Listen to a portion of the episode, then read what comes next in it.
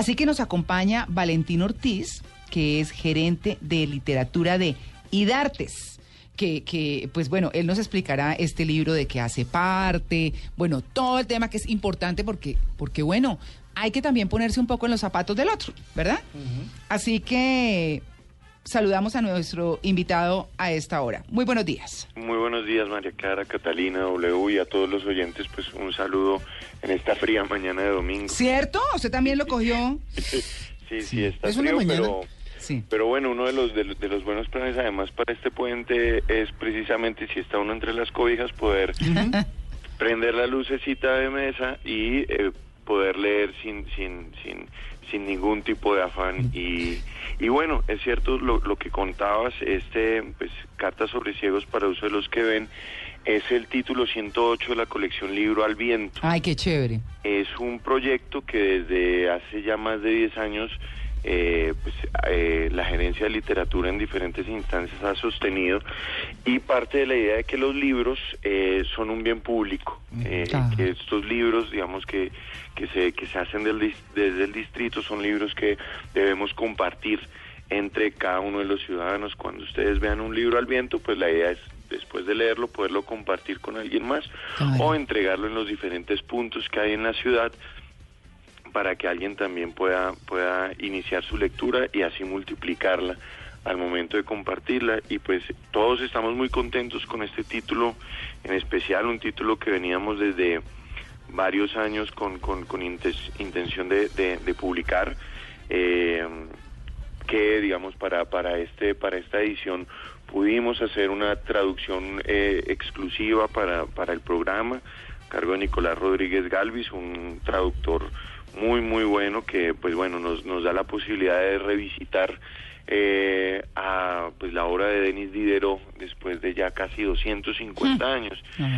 Y eso creo que también es uno de los digamos yo creo que el libro tiene dos dos dos dos aciertos importantes. Uno ir a un personaje tan tan tan clave en la manera de, de entender y vivir eh, el mundo como Diderot, que pues, digamos, ahí sí como diría Bernardo Hoyos, que todos recordamos por ser el padre de la enciclopedia y uno de los proyectos de, digamos, más, más, o si no, el proyecto más importante de toda la ilustración a la, a la hora de intentar eh, clasificar, organizar todos los conocimientos disponibles hasta la época. Eh, entonces, por un lado tenemos a Diderot y por otro, lo que mencionabas con, con total claridad, cómo podemos en un momento, digo hace 250 años, mm. estábamos hablando de la igualdad, la fraternidad y la legalidad. Mm. Eh, sí.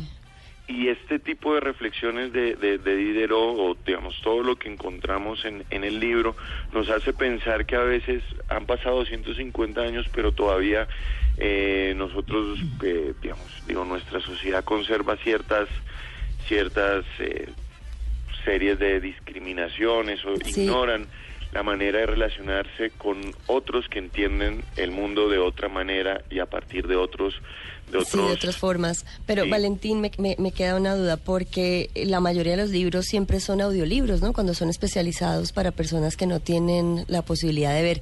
¿Salen muchos libros en braille o es más, eh, pues como más habitual el audiolibro? Claro, digo, Libro al Viento sale, digamos, es un libro en, en papel normal, ¿cierto? Eh, impreso.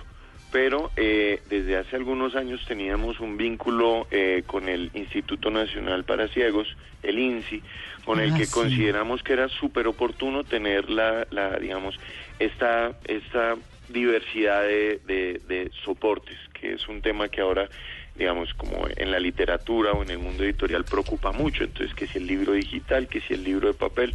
Bueno, aquí lo que decidimos hacer es sacar nuestro libro eh, de la Carta sobre Ciegos en la edición habitual del libro al viento, hacer una edición especial, un fragmento en braille para, eh, digamos, para la lectura de, digamos, a través del tacto.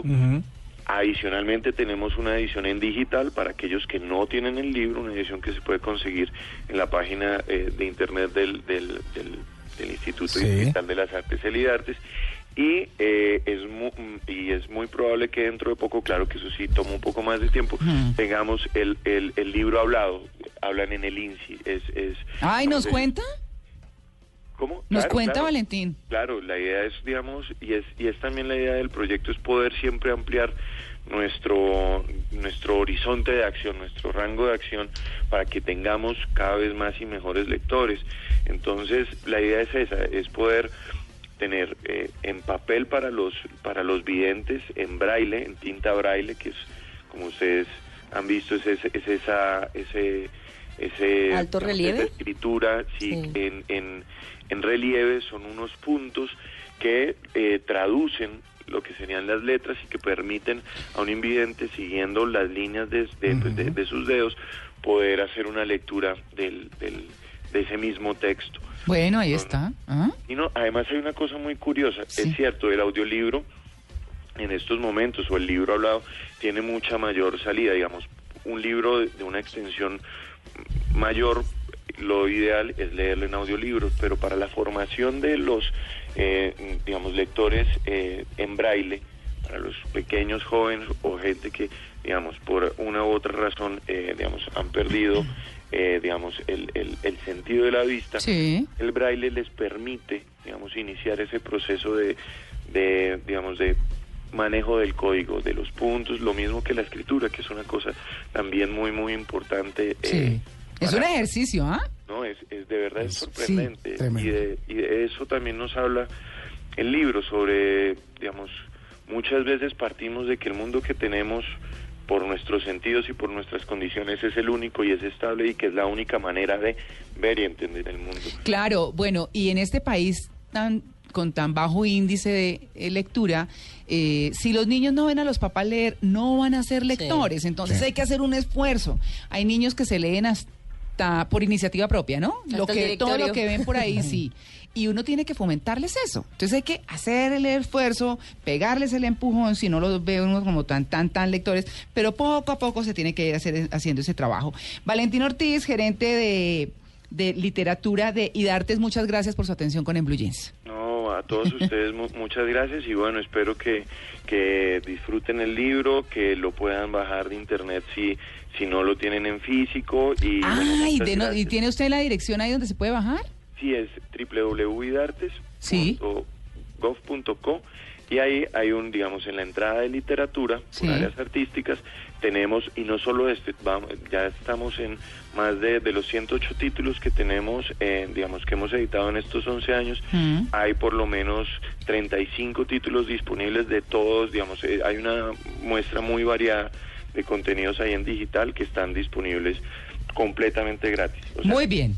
Carta sobre los ciegos para el uso de los que ven. Muy bien, muchas gracias Valentín. 8 y 29 estamos en Blue Jeans de Blue Radio.